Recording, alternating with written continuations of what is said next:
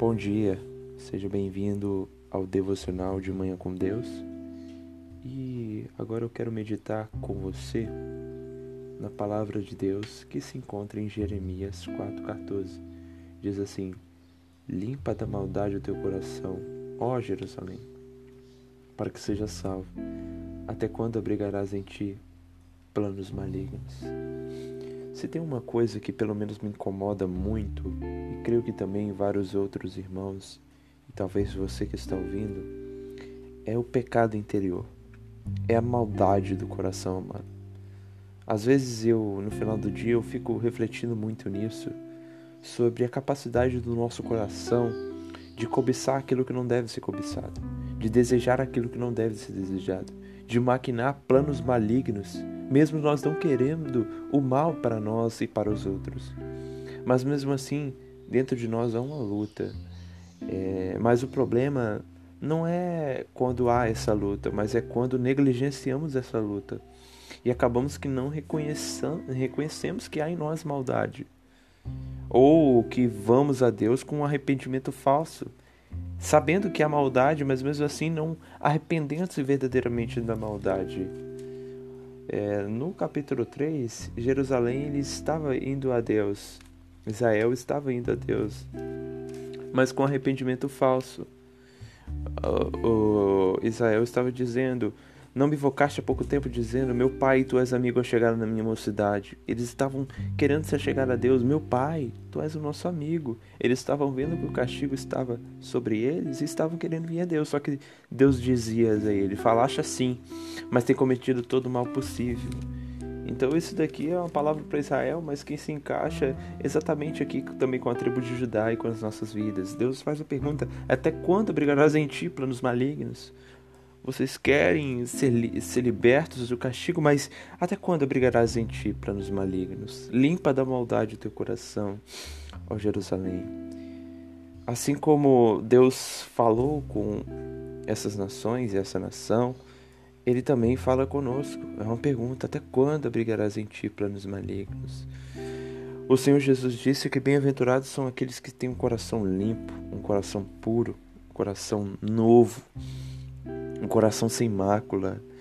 O Senhor nos convida a, nos, a nós abandonarmos os nossos pecados todos os dias, porque todos os dias nós pecamos e não podemos abrigar em nós, no nosso coração, planos malignos, maldades.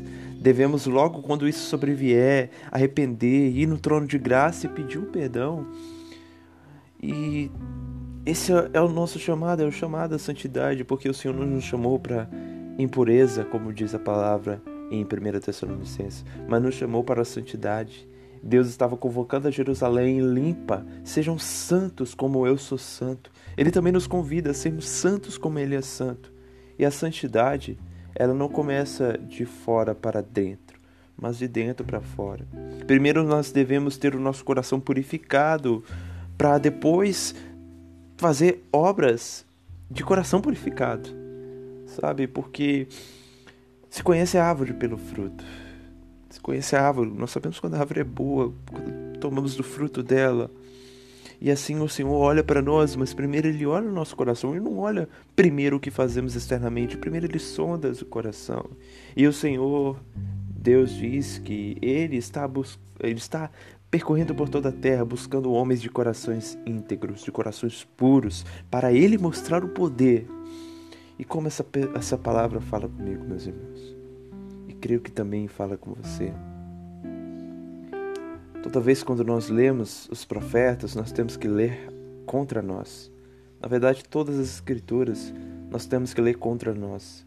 Quando Deus está julgando o pecado de alguém, nós devemos ver Deus julgando o nosso pecado. E assim como Deus está julgando o pecado, a maldade do coração de Jerusalém, Deus também julga a maldade do nosso coração. Ele também aponta para a maldade do nosso interior, nos chamando, nos perguntando até quando abrigarás em ti planos malignos? Até quando vamos ficar com pecados, com pecados, é, com pecados escondidos, com pecados acalentados no nosso interior? Devemos ir ao trono da graça, devemos ir ao trono da misericórdia do Senhor, porque Deus diz que o que nos separa dele é o nosso pecado.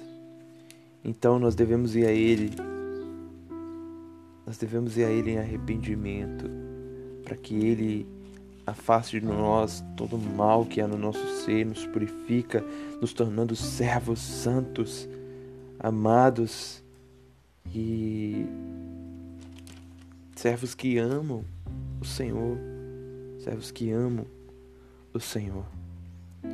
Devemos afastar os nossos desejos incontroláveis, essas paixões do nosso interior, e devemos ir ao trono de Deus, porque certamente Ele nos perdoará. Então, buscar o Senhor enquanto se pode achar.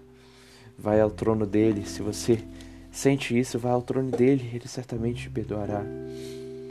E assim nós desfrutaremos da paz de Deus, do consolo do perdão do Senhor, porque a mão dele não está encolhida para que não nos possa salvar. Ó, oh, que eu e você não venhamos abrigar pecado no nosso interior.